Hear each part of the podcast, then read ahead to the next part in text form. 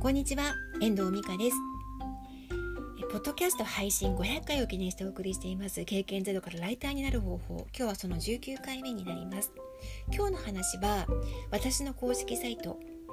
遠藤美香 .com 独自ドメインのサイトの話をしていきます。2014年の12月から私はアメーバブログを3年間書き続けてライターになったという話はしたんですけれども、まあこれは毎日更新することで自分が書く力をつけていくそういう癖をつけていくとかあとは読者の反応を見ていく練習にもなったそれが3年間の積み上げだったと思っています。で1年経った頃から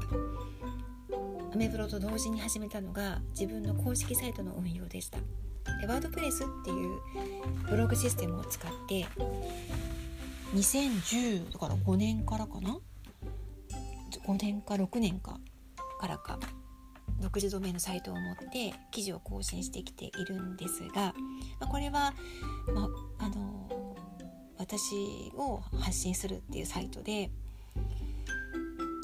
仕事のプロフィールライターとしての記事だったりとかコンテンツ記事だったりとかあと私が北海道に暮らしてきて感じていることだったりとかっていうものを発信してきました。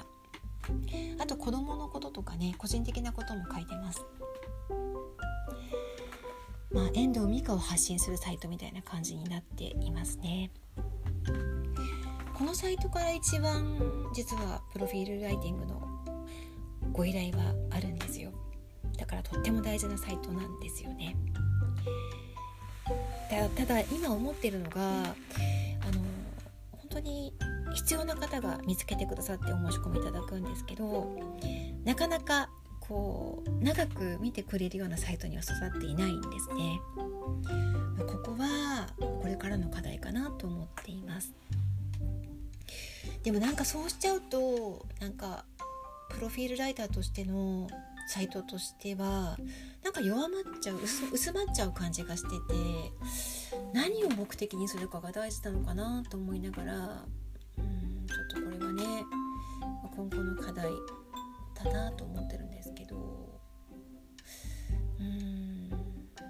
ちょうど今クライアントさんからワードプレスの記事の書き方を教えてほしいっていうご依頼があって人に教えていける自分の経験とともに教えていけるようにコンテンツ化してるんですけど今勉強し直してる感じなんですね。でなんかこう何度も足を運んでもらえるサイトにしたいなとかこう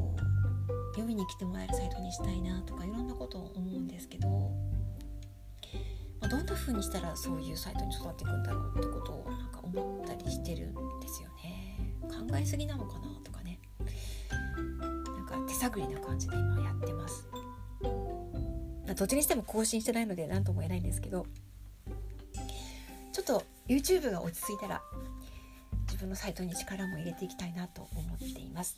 実はねなんか YouTube のエミカチャンネルの動画も実は記事コンテンツ化したいなっていう思いがあってエミカチャンネルのサイトみたいな感じで。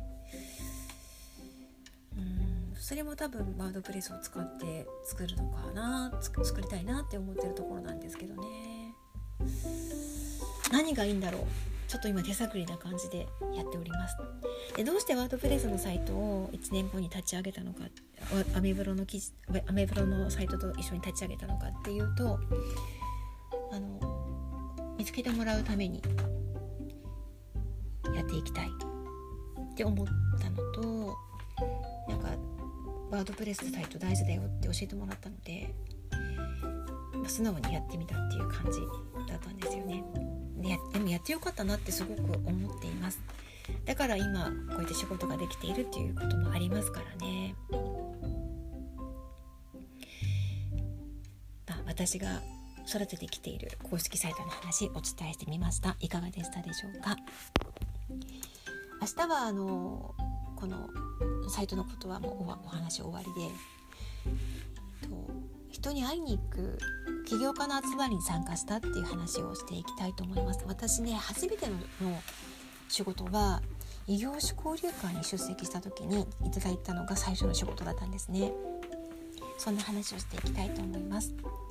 では今日はこの辺りで終わりたいと思います。最後までお聴きいただきましてありがとうございました。また聞いてくださいね。ではまた。